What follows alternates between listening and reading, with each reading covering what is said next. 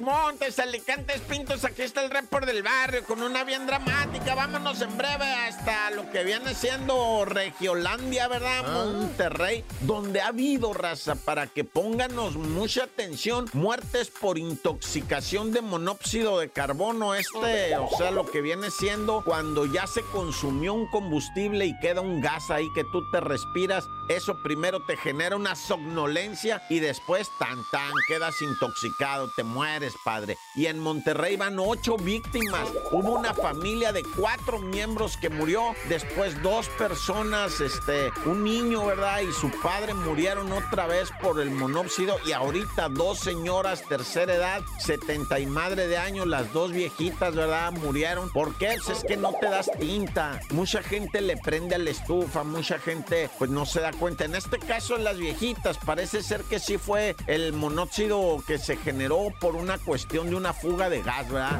Pero es que es diferente. Una cosa es el monóxido y otra cosa es la fuga de gas. O sea, la gente que quema cosas para, para calentarse. Es que está haciendo un friazo regio en Monterrey, regio.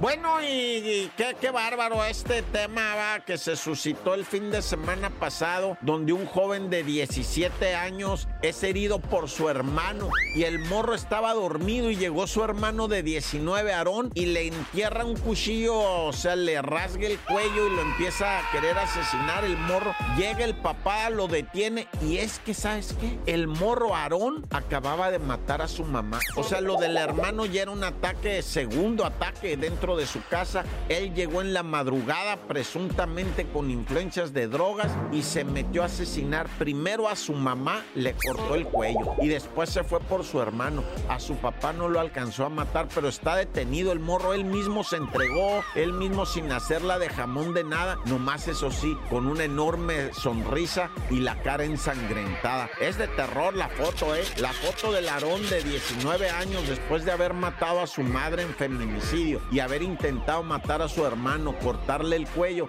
y luego mirar su cara ensangrentada riéndose. Es de terror, güey. Va a quedar esa imagen ahí grabada en muchísima gente. Este muchacho, pues psicópata y pues con sus problemas mentales. Por eso decimos mil veces aquí, raza, salud mental, raza, salud mental. ¡Corta!